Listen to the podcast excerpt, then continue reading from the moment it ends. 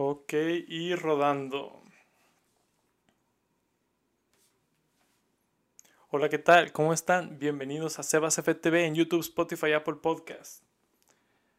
La verdad, se me había olvidado lo que era estar aquí con ustedes y hablar con ustedes. Ya había pasado mucho tiempo y saben que no les voy a prometer nada. No pienso que tenga la oportunidad de grabar tan seguido, pero, pero mi papá, aquí estoy, aquí sigo. No se van a deshacer de mí tan fácilmente. Ya me amenazaron a muerte varias veces. Me dijeron, Sebastián, deja de decir majaderías en línea. Yo les dije, ¿por qué, carnal? ¿Por qué? Si no, no he ofendido a nadie, solamente a la gente de TikTok. Pero eso, yo, yo, eso fue la gota que derramó el vaso. Fue lo peor que pude haber dicho, yo creo.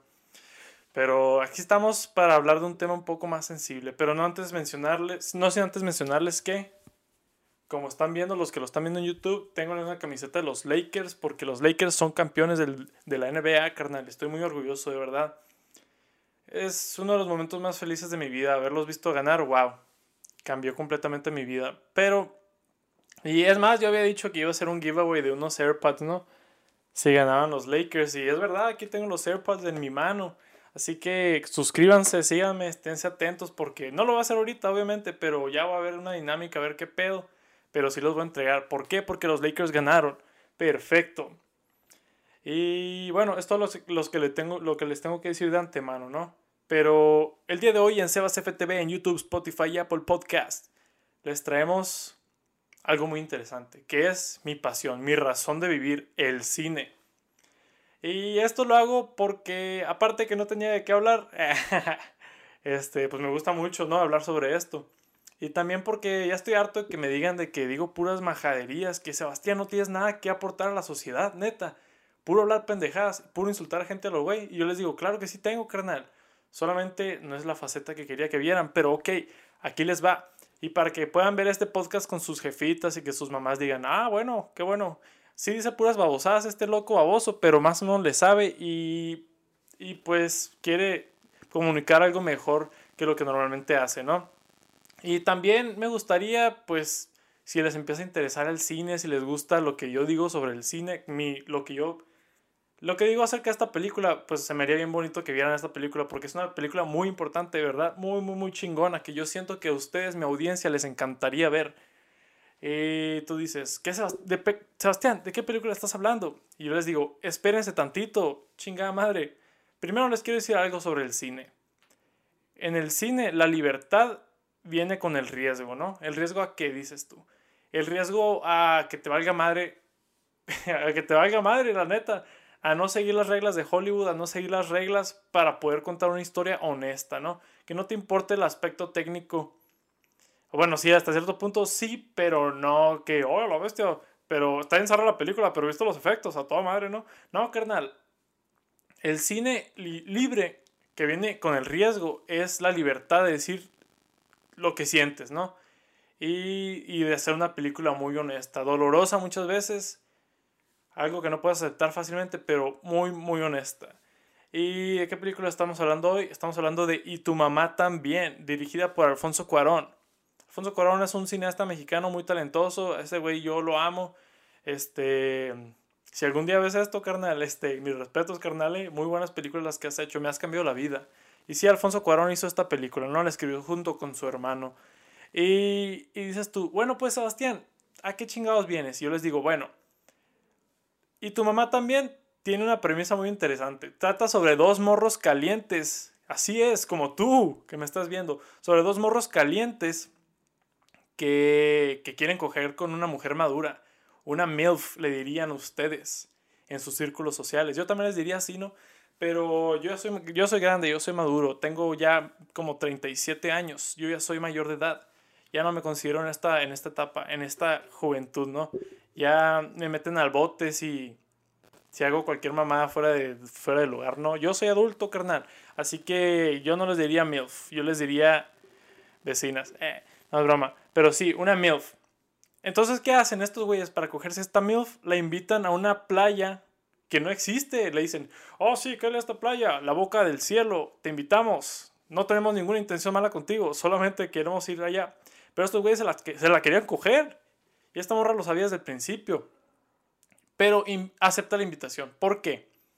Dices tú, aquí carnales, si no la has visto, pero te llamó la atención, pausa esta madre o tira tu teléfono o aviéntalo. O si lo estás escuchando en el carro, aviéntate el carro, carnal, deja de escuchar. ¿Por qué? Porque ya vienen los spoilers. No los spoilers, pero más o menos, o sea, si te interesa ver la película, aquí deja de ver, véala y regrese. Pero si no te vale madres, quédate. Ok, o si ya la viste, ¿no? Pero bueno, entonces esta morra accede porque ella descubre que se está muriendo. Ah, la bestia, no, de hecho no, no descubre eso. Bueno, sí descubre, pero no lo sabes usted. No lo sabes tú hasta que se acaba la película. Entonces, ups, upsy daisy, perdón. Pero bueno, pues acepta, ¿no? Y tú dices, ¿por qué? Lo que te da a entender la película es que porque su, su esposo le puso el cuerno como 100 veces, ¿no? Y tú dices, a la madre. Dijo, ah, pues para vengarme me voy a con estos morros. O no para vengarme necesariamente, pero para vivir mi vida como una mujer plena, para ser libre. Me voy con estos morros que no saben lo que hacen, pero me gusta su vibra porque a estos güeyes les vale madre el pedo. Les vale madre el mundo, solo quieren coger. Y sabes que me gusta esa vibra, yo voy con ustedes. Y se convierte en una película de, de aventuras, ¿no? Un viaje muy, muy bonito, muy emocional a, a lo largo de México, ¿no? Van de la Ciudad de México a Oaxaca, me parece, a una playa allá. Y está muy chingona, tiene paisajes muy interesantes, ves eh, lo que es la vida de México, pues, lo que es la sociedad mexicana. Pero ¿de qué más trata esta película? Dices, es todo, Sebastián, trata sobre coger. Es más, la película te la hace muy clara. La primera imagen que ves es a Diego Luna cogiendo con su novia y tú dices, wow, wow, wow. Tranquilo, carnal, es muy temprano para ver sexo. Yo la vi esta película como a las 9 de la mañana y me iba levantando, carnal. Yo no quería estar viendo esas imágenes eh, tan temprano. No había ni desayunado, güey. Estaba con mi cornflakes acá y dije, ¡ay, qué locura! Están cogiendo tan temprano. Pero luego dije, me voy a quedar, voy a seguir viendo esta película porque seguro es muy interesante. Y sí, carnal, es muy interesante. Si tú ves esa escena sexual y te dices, ay, no mames, no te aloques, carnal, estamos en el 2020, güey. Síguela viendo, síguela viendo. Y bueno, una vez un crítico de cine dijo una cosa bien interesante acerca de esta película, que es que la película no trata de dos morros calientes y de fondo el país de México, la sociedad mexicana, sino al revés. La película retrata el país de México y de fondo está la historia de dos morros calientes que quieren coger. Ese es como el vehículo, ¿no? O sea, está interesante porque yo pienso que sí es verdad. La neta sí está cabrón. Porque la película explora desigualdades, injusticias y políticas en México, ¿no? Un ejemplo de estas es, va empezando la película y estos morros andan andan en un, en un, ¿cómo se dice? Un embotellamiento de tráfico y, y hay un cagadero y estos vatos dicen así de que, ah, no mames, de seguro son eh, unos protestantes cagando el paro y la chingada. Y luego hay un narrador que te dice, oh no, que en realidad esta, esta, este embotellamiento era por un cadáver de un albañil que falleció intentando cruzar la calle porque el puente peatonal más cercano le quedaba a 3 kilómetros, ¿no? Y ahí te plantea como que esos temas de desigualdad, de, uy, no mames, qué pedo, qué locura. Y va así a lo largo de toda la película. Este narrador te va diciendo cosas así bien cabronas, ¿no? Ahorita les hablo más de este narrador. Pero... Y lo, lo maravilloso de esta película es que, y ahorita les digo también por qué, que los, los protagonistas son frutos de estas desigualdades. Se explora mucho la desigualdad social, ¿no? Este, uno de los protagonistas, Tenoch Iturbide, Tenoch Iturbide es hijo del secretario de, no sé qué chingados eh, de México, ¿no? Y es un, un, vato fresón con un chingo de feria, güey, hace lo que se le da la gana. Y su mejor amigo, Julio, es un vato, un de clase, clase media baja, ¿no? Acá X, como, como yo, como yo, como muchos de nosotros. Es un vato normal que se lleva con este vato con un chingo de feria y son mejores amigos. Y lo que más los une es su deseo sexual a todo el mundo. Los morros están muy jóvenes y sus novias se fueron de viaje a Europa y dijeron, ah, pues aprovechando que no están, vámonos a volvernos, vamos a volvernos locos. Y, y así. Y es lo interesante de estos personajes, que estos güeyes son frutos de estas desigualdades, de todo el pedo que está en México. E igual les vale madre. estos güeyes es como que se dan cuenta que vale verga el país, pero dicen, eh, estamos muy morros. X, somos chavos, la vida es una y hay que aprovecharla hay que ir de fiesta, hay que coger, sí. Y, y, pues la verdad la película hace muy buen trabajo de no culparlos por esto, sino de justificarlos con su adolescencia. Porque hay que ser sinceros, la neta. Muchos cuando estábamos morros no pensábamos en todo este pedo. Nosotros éramos felices de la vida sabiendo que, o no, más bien no sabiendo que el mundo de afuera nos podía tocar. Y hasta cierto punto a mí esta película me da mucha nostalgia porque me, me recuerda a eso, me recuerda al, al, momento en el que yo era muy, muy joven. Todavía estoy morro, ¿no? Tengo 20 años, carnal. Sí, lo admito, tengo 20 años. Mentí antes. Pero ya no te sientes intocable, pues. No te sientes ajeno a todo este pedo. Y esta película a mí me da mucha nostalgia por eso. Pero antes de decir más, recuerden que están en Sebas FTV, en YouTube, Spotify, Apple Podcast. Un programa muy cultural, muy educativo. Pónganselo a sus mamás. Por favor, díganles, mira mamá, no veo puras pendejadas en YouTube o en Spotify o en Apple Podcast. Miro cosas educacionales de este gran hombre que soy yo. Humildemente. Ay, sí. Y estos güeyes viven su vida y solo piensan en coger, ¿no? Como cualquier adolescente. adolescente. Leí yo un ensayo sobre esta película, mi investigación para hacer este podcast, en el que menciona que el hombre más feliz del mundo es aquel que tiene los, bolsillos, los bolsillos vacíos, un chingo de hambre y un apetito sexual insaciable, que siempre la trae para este cholo. Y, y me puse a pensar y dije, pues está interesante lo que dice, porque dice que básicamente el hombre más feliz es aquel que solamente se preocupa por sus necesidades a corto plazo vive la vida así yolo, el vato yolo, ¿no? Está acá y le da hambre, es su única preocupación. Se, está caliente, es su única preocupación. Le falta dinero, su única preocupación. Y la neta, sí es un poco escapista, pero sí en esta película estos comportamientos toman un vehículo muy importante para explorar comportamientos humanos muy interesantes y este, aspectos sociales en México, ¿no? Y, y sí, pues con, nuestra, con esta película los protagonistas incitan a la felicidad de vivir en una libertad sexual y despreocupada, justificada por su adolescencia, ¿no? Sí, lo leí en mi pantalla, pero ¿qué tiene, carnal? Porque siento que lo escribió muy bien. O sea, sí, o sea, libertad sexual, carnal, al chile. ¿Estás morro? ¿Quieres coger? Bueno, vámonos. Pero tú dices, ¿qué es esto? Y de hecho, este ensayo, este ensayo que había leído dice algo bien interesante que dice, que describe a estos morros como con olor a cigarrillo y alcohol. Que en un adulto, este es el, es el olor del fracaso. Ves un vato que huele a cigarro, alcohol y dices, ah, pinche vato, alcohólico, no hace ni madres.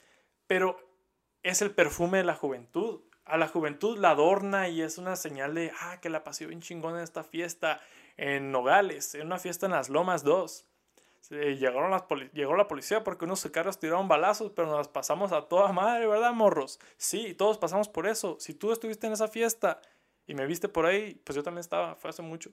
Pero qué locura.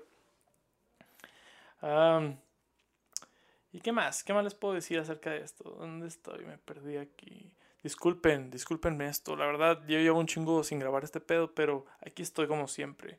Para para hacerlos sentir un poco menos idiotas porque no sé leer. Y así es, muy bonita película. Pero no todo en la vida, la neta, no todo en la vida es color de rosas. Y esto también se ve en esta película. Por más que se la pasen a toda madre estos güeyes, hay cosas gachas, hay cosas mm, que se exploran a gran profundidad. Y son muy complejas, la neta, y, y muy relacionables, la neta. No todos somos intocables a esto, pues estos güeyes son afectados por todo esto pedo. Rara vez una película sexual es un espacio para el diálogo personal. Y yo pienso que esta película lo logra muy bien, ¿no? Y aquí les va más o menos de lo que les quiero hablar. Una de estas es la tragedia escondida a plena vista. Que es todo lo que dice el narrador, ¿no? El narrador es un güey sin cuerpo, sin, sin nombre, no sabes quién chingados es este güey que de repente se pone a hablar, pero tiene una voz muy bonita, una voz muy pacífica, casi como la de Sebas FTV en YouTube, Spotify y Apple Podcast, pero no tanto. Ya se cuenta, este güey, conforme van, por ejemplo, manejando, este güey empieza a tocar cosas bien sentimentales, ¿no? Por ejemplo, en una parte pasan al lado de unas tumbas, así que están al lado de la carretera. Y este güey cuenta la historia de las tumbas, ¿no? Que si, si hubieran pasado aquí 10 años antes, hubieran visto tres cuerpos así en la calle, ¿no? También pasan en un pueblo, por alrededor de un pueblo indígena y cuentan que Tenoch es este, la, la, nana de Tenoch es nativa de ese pueblo y que ella salió de ahí muy muy joven a buscar un mejor futuro en la Ciudad de México y terminó trabajando en la servidumbre en la casa de Tenoch. Y, y dice que Tenoch le, le, dijo mamá a ella hasta los cuatro años. Y de hecho esto, esta escena es, una, es como una pista a Roma que luego sacó el director. Yo cuando vi esta escena ni tu mamá también dije, ah, no mames, yo quiero saber más sobre Cleodegaria Gutiérrez. Y dije, qué pedo, o sea, es una relación muy interesante que este güey había visto como su mamá su nana y al principio de la película sale ella y la manda a la verga bien duro. Y ya después sacó una película acerca de eso y quedé muy satisfecho. Dije yo, wow, órale, muchas gracias Alfonso Cuarón. Y así pues todo tipo de cosas que dice el narrador, ¿no? Que te estás dando cuenta de que la tragedia está ahí, la tragedia está en México. Los protagonistas se la pasan a toda madre, cotorrean, fuman mota, cogen pero la tragedia está ahí a plena vista, la desigualdad está ahí. Y por lo menos yo me relaciono un poco porque siento que mi juventud era así como que yo veía la tragedia y sabía que estaba ahí. ¿Saben qué? Permítanme un segundo. Vengo a una breve pausa. Se escucha un ruido allá afuera y voy a ver qué pedo. que muchas gracias por su paciencia, de verdad, no sé qué está pasando allá afuera, hay una locura, están pisteando, están loqueando, y yo aquí trabajando para ustedes, estoy aquí a su merced. Y una vez más está en Sebas FTV en YouTube, Spotify y Apple Podcast, un programa intelectual para toda la familia. para toda la familia. No es cierto, no se la pongan a sus carnalitos, güey, porque luego empiezan a decir mamás acá y me echan la culpa a mí, carnal. Personalmente, yo no me hago responsable de lo que le ponen ustedes a sus carnalitos y si sus carnalitos empiezan a hablar como yo, Sí es mi culpa, pero no, no tomo ninguna responsabilidad. ah, pero sí me voy a sentir mal, carnal, la neta. No les pongan estas madres a sus carnalitos. Mejor vean a ustedes. ¿Y qué le estaba contando, no? Pues todo lo que dice el narrador, la neta, el narrador es un, es un, es una presencia muy trágica, pero muy reflexiva en la película. Es como que es mi personaje favorito, la neta. Es como que yo, todo lo que dice este güey me lo tomé tan a pecho, a veces lo sueño y digo, oh, no mames, tiene razón, tiene razón este narrador. Y está bien cabrona, neta. Muy buena película, muy bonita. Y algo más que se me hace a mí lo más interesante de esta película en cuestiones temáticas es la complejidad de las relaciones humanas y el daño sin querer, ¿no? Esto se nota desde el principio en la película. Eh, bueno, el, Luisa se llama la, la muchacha que les digo que, que, quería que se querían coger estos vatos. Eh, ella estaba casada con un escritor y este güey escribió un libro que se llama Fue sin querer. Que a mí se me hizo muy interesante porque dije yo, ah, bueno, pues ya viendo la película, yo he visto esta película como 37 veces, carnal, me la sé casi de memoria. Pero, o sea, ya viendo la película otras veces dije, ah, no mames, pues esto es como un hint a lo que va a pasar, a lo que va a pasar. Y dije, les cuento, todavía no llega a lo mejor, carnales. Pues, al daño sin querer, ¿a qué me refiero? Es como ese tipo de microagresiones que no puedes identificar, pero sí, pero te arden, arden un chingo, ¿no? O el tipo de cosas que no tienes por qué saber acerca de otra persona, ¿no? Y se me hace interesante como lo exploran en esta película porque en una parte dice, están Luisa, Julio y Tenoch en el carro y ellos están contando un chingo de pendejadas, ¿no? Están diciendo cuantas mamás, muchas que no son ciertas, muchas que sí, adornadas con su mitología personal, lo dice la película, ¿no? Y luego el, narrador llega a decir, sí, sí, muy bonito todo lo que dicen estos güeyes, pero hay cosas que no dicen, porque hay cosas que no deben de saber el uno del otro. Por ejemplo, Tenoch, por más que se la jale al lado de este güey en, en la alberca, que sí pasa en la película, de hecho, este güey no le va a decir a Julio que cuando va a su casa levanta el asiento del, excusado con el pie porque le da asco su casa, le da asco sus miedos, le da asco, o sea, los considera sucios, considera a su familia inferior hasta cierto punto, ¿no? Pero eso nunca se lo iba a decir a él, obviamente. Es como que es lo que les digo, pues como que esa amistad que parece intacta está más o menos manchada por las cosas, las desigualdades, pues las cosas de fuera, que hasta este punto aún no les habían afectado.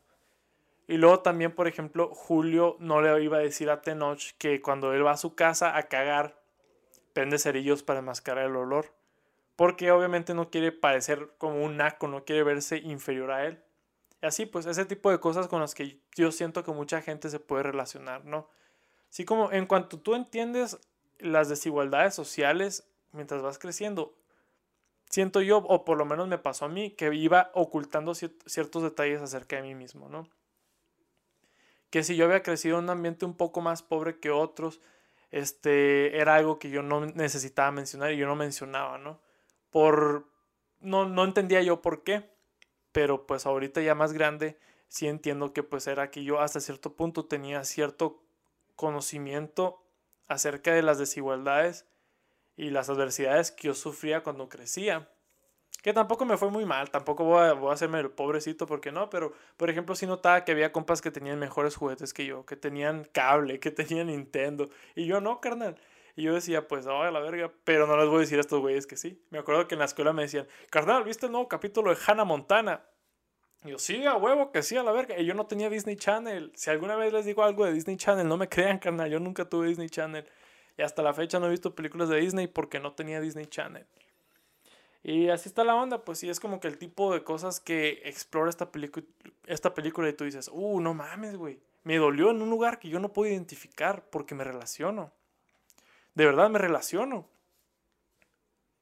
Pero no sé por qué. No sé por qué actúo así. ¿Y qué más? ¿Qué más trata la película? La película es muy fuerte contra las traiciones la traición de la amistad. Y aquí viene más o menos el título de la película, ¿no? Y tu mamá también. Pues resulta que estos güeyes, el conflicto en su amistad, donde les digo que su amistad fue afectada por algo exterior, fue que lo logran. Sí, aleluya, se cogen a la morra, se coge eh, Julio, no, Tenoch coge con Luisa y este y Julio siente algo, siente como celos, ¿no? Siente alguna traición, pues siente que su amistad quedó manchada, que está, algo está roto y no va a poderse reparar. Entonces este güey luego le confiesa, Julio le confiesa a Tenoch que se cogió a su novia, tuvo sexo con su novia y eso completamente rompe la amistad, ¿no? Y luego el otro güey confiesa, le confiesa, Tenoch le confiesa a Julio que él también estuvo con su novia. Entonces ahí donde queda la amistad, carnal. ¿Dónde queda? ¿Dónde queda la confianza? Y luego cuando le dice, ¿cómo que te la cogiste, güey? Este dato le dice, fue sin querer. Fue sin querer. Sin querer te rompí el corazón, hermano. ¿Y sabes qué le dice este vato? Le dice, sin querer le picas el ojo a una morra, no te la coges. A mí eso me pegó muy cabrón. Yo dije, wow.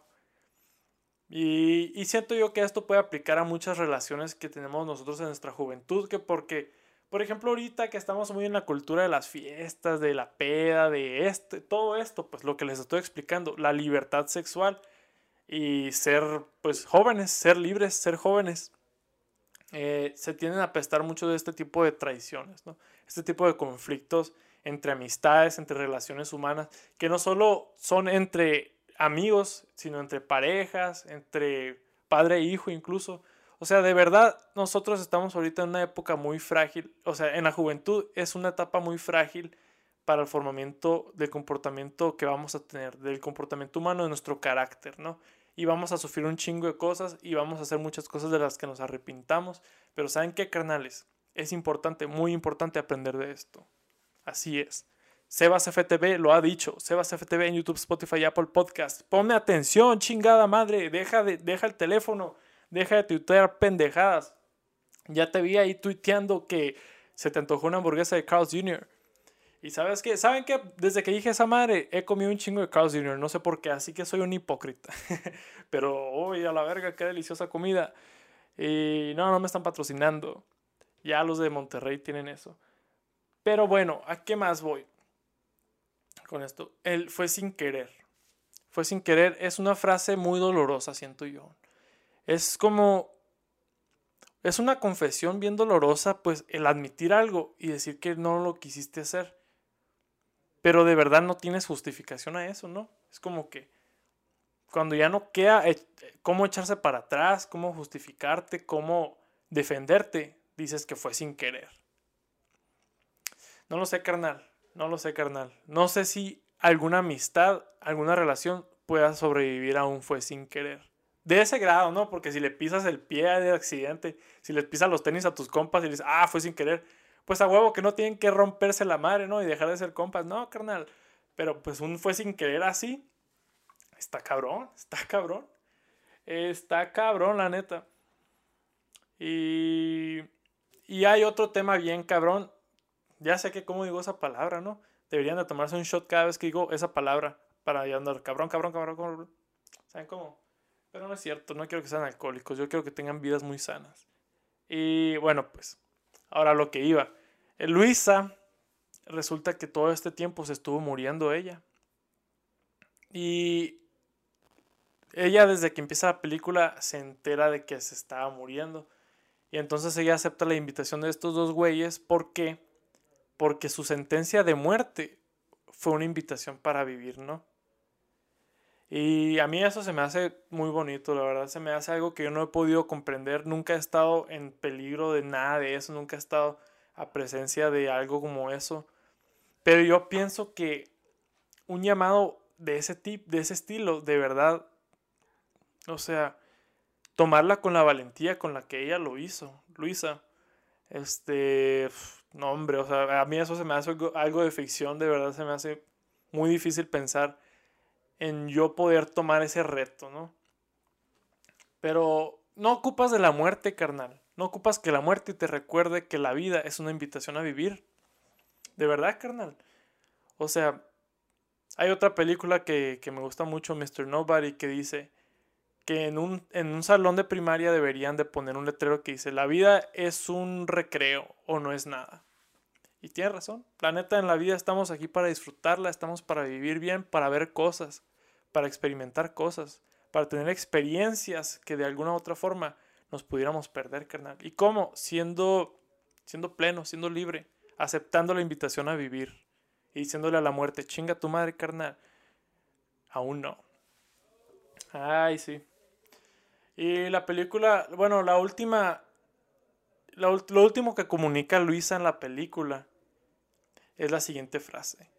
Dice, la vida es como una espuma bueno, la vida es como la espuma, así que hay que darse como el mar. Y se me hace bien bonito, la neta, la vida sí se esfuma, es, es como la espuma, carnal, frágil, se esfuma, pero chingue su madre, carnal, hay que darle, hay que chingarle, exactamente. Es por eso que aquí me ves a mí sin preocupaciones, pasándomela a toda madre. Y sí, y he visto esa película tantas y tantas veces intentando desmenuzarla más y de verdad yo siento que pudiera hablar mil y un horas sobre esta película. Pero pues, no, no quiero quitarles tanto de su tiempo. No solamente les quiero hacer esta invitación a que vean esta película. Vean, y tu mamá también. De verdad, si están en la edad en la que yo estoy, más o menos en la adolescencia, es de verdad algo, siento yo que te va a pegar muy cabrón, la verdad. Sí te va a pegar mucho. Deja que te pegue, deja que esa película te pegue. Y. ¿Y qué más? Les iba a decir algo interesante. Oh, sí, esta película es mi película favorita, ¿no? Pero ¿saben qué? Siento yo que es como que parte de crecer, que estoy ahorita en esta edad precisamente, que en algún futuro ya no va a ser mi película favorita porque ya habré entendido todo lo que tenía que entender de esta época, de esta película. Y ya voy a ser digamos como que ya pasé esa parte, ¿no? Eh, así es. Y tu mamá también es una oda a la juventud, a la juventud despreocupada, pero obviamente con una crítica reflexiva a lo, a lo relevante, a lo social, a la desigualdad, a lo que quieras, carnal. Entonces deberías de echarle un vistazo. Yo en este podcast me enfoqué más en las temáticas, el comportamiento humano y todo ese pedo, porque es lo que a mí me ha impactado más, ¿no? Que me ha hecho sentir más cosas más, más fuertes. Que también obviamente se me hace bien fuerte ver cosas ahí bien cabronas de que, oh, la verga, la desigualdad. Porque si están gachas, carnal, dejen, les advierto, están gachas. Hay una parte que sale un vato que es un pescador que les ayuda. Y tú lo ves pescando en su lancha y lo ves bien feliz y luego te dice el narrador, este güey nunca más volverá a pescar porque perdió su trabajo por esto y el otro. Y te rompe el corazón. La película te rompe el corazón. Y, ya sé que no dije por qué se llamaba y tu mamá también la película, pero ¿saben qué? Si lo quieren averiguar, vayan a verla. Si viven en Estados Unidos, está en Netflix. Si no, no sé cómo la vayan a ver, ¿no? No quiero advocar a la piratería, pero cada quien. Pero sabes que yo la tengo en DVD, así que yo estoy dispuesto a prestarla, la neta. Yo soy muy accesible. Mándame un DM si la quieres ver. Este, o coméntame acá y si te puedo acceder, si eres una persona en Nogales, acá, o Tucson, que más o menos ubico, te la puedo prestar, carnal. Obviamente si eres un príncipe nigeriano acá y quieres ser mi sugar daddy y la chingada y me la pides prestada, claro que te voy a mandar la chingada, carnal. Qué loco, ni se te ocurra eso. Y es todo lo que tengo que decir. La vida es como una espuma, así que, así que date como el mar. Así es. Oh, yeah. Y hoy es. ¿Qué día es hoy? Hoy es lunes. ¿Lunes? Lunes ya. Ah, bueno, pues medianoche. Es tarde, es tarde. Estamos grabando tarde. Y así es. Hoy mismo voy a estar subiendo este video, este, este podcast. Así que si me estás escuchando en el futuro, gracias. Gracias por escuchar. Gracias por apoyar. Compártela, carnal. Si conoces a alguien que le gustan las películas, le gusta el cine mexicano, compártele este pedo y la humilde opinión de un fanático del cine, ¿no? Y de verdad, discúlpenme. Ya sé que este podcast ha estado muy, muy raro, muy quebrado. Como que perdí la fluidez, pero de verdad llevo mucho tiempo sin hacer esto. Llevo mucho tiempo sin grabar. Pero me gustaría volver a hacerlo, este, obviamente cuando tenga tiempo. He estado ocupado pero sabes que de verdad yo la paso toda madre, disfruto mucho esto. Así que por favor, sigue escuchando, canal, estate atento. Y si, y si no subo nada, no te agüites. y es todo lo que les voy a decir esta noche. Así que muy buenas noches, disfruten que los Lakers han ganado este campeonato. Voy a dormir como un bebé yo, la neta. Y échenle ganas a la escuela, al trabajo, hagan lo que hagan, no pierdan el tiempo. Recuerden que la vida es como la espuma, así que dense como el mar, como dice Luisa. Wow, wow, wow, wow. Muy cabrón. Y ya es todo. Se cuidan. Buenas noches. Adiós.